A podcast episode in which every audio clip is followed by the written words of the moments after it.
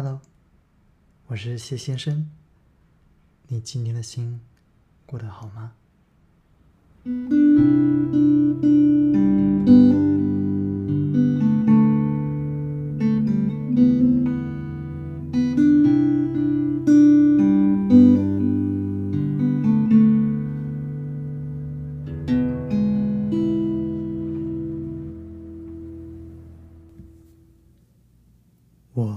虽然黑，却是秀美。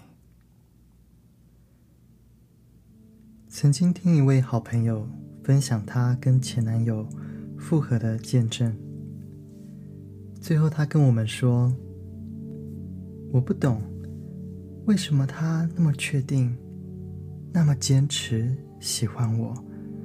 他明明就没有看到我最糟糕的那一面，而且……”我也不是他理想的类型啊。可是这对情侣呢？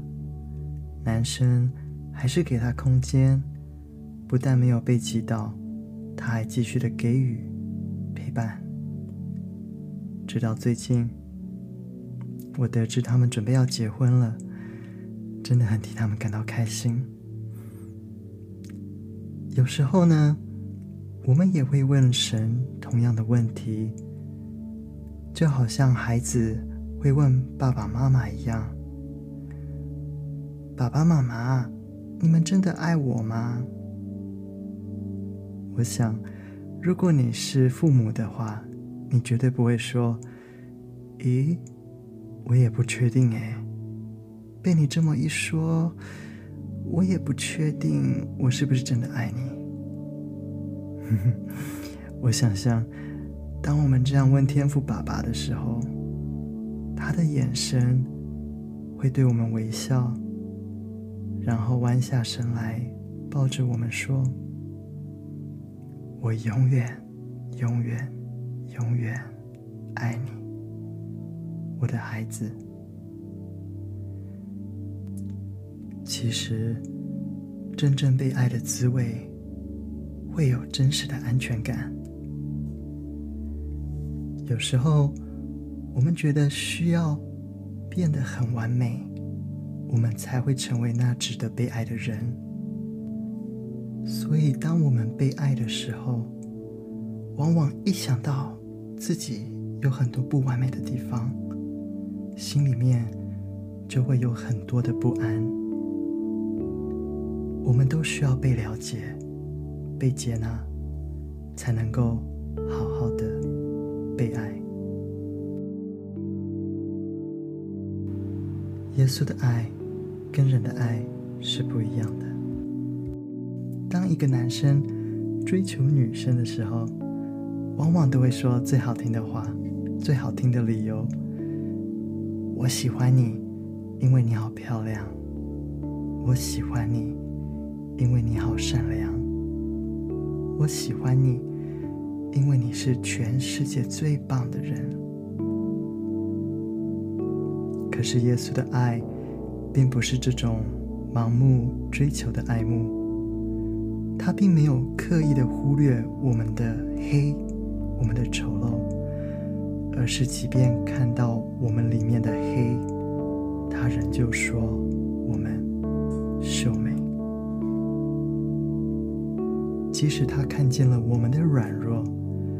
他也不会改变对我们的承诺，还有坚持，因为他永远遵守他的约定，就像一个不动摇的锚，让摇摇晃晃的我们像个小船一样，可以安稳的靠在岸边。其实我是一个很内向的人，在我跟一个人交朋友的过程需要一个很渐进式的过程，慢慢的自我敞开。每一次敞开，就好像泄露自己的秘密一样。每一次泄露自己的秘密，就好像一次赌注。我需要承担会不会被对方拒绝的风险。万一对方知道我有这一面的时候，他会不会因此讨厌我？同样。我们跟人建立关系也就像这样，从一开始要保留观察对方是怎么样的人，把自己客气的一面展现出来，然后一次次的交流里面，敞开彼此，交换彼此的故事，接着渐渐的我们建立了信任，虽然偶尔会出现一些怀疑还有争执的时候。但也让这信任的关系更加的坚固。这样关系的发展，就好像两个人面对面，从很遥远的地方前进一步，后退两步，或者是前进三步，后退了一步，经过一点一滴漫长的累积，不断的向对方敞开真实的自我，不断的确定对方会接纳。我这样的人，最后我们才会走到彼此的面前，得到一个最大的勇气，对彼此说：“我爱你。”可是神对我们却不是这样。耶稣的爱，长阔高深的爱，完全不等我们对他打开。一点点的自己，或者是有机会掩盖自己一点点的瑕疵，他直接冲过来，抱紧了我们。他的爱好霸道，完全不经过我们的同意，就直接闯入了我们的过去、现在还有未来，完全不等我们前进多少步。就直接认识我们最美丽的一面，最丑陋的一面，最好的一面，最坏的一面，以至于他可以毫不犹豫地对我们说：“我爱你。”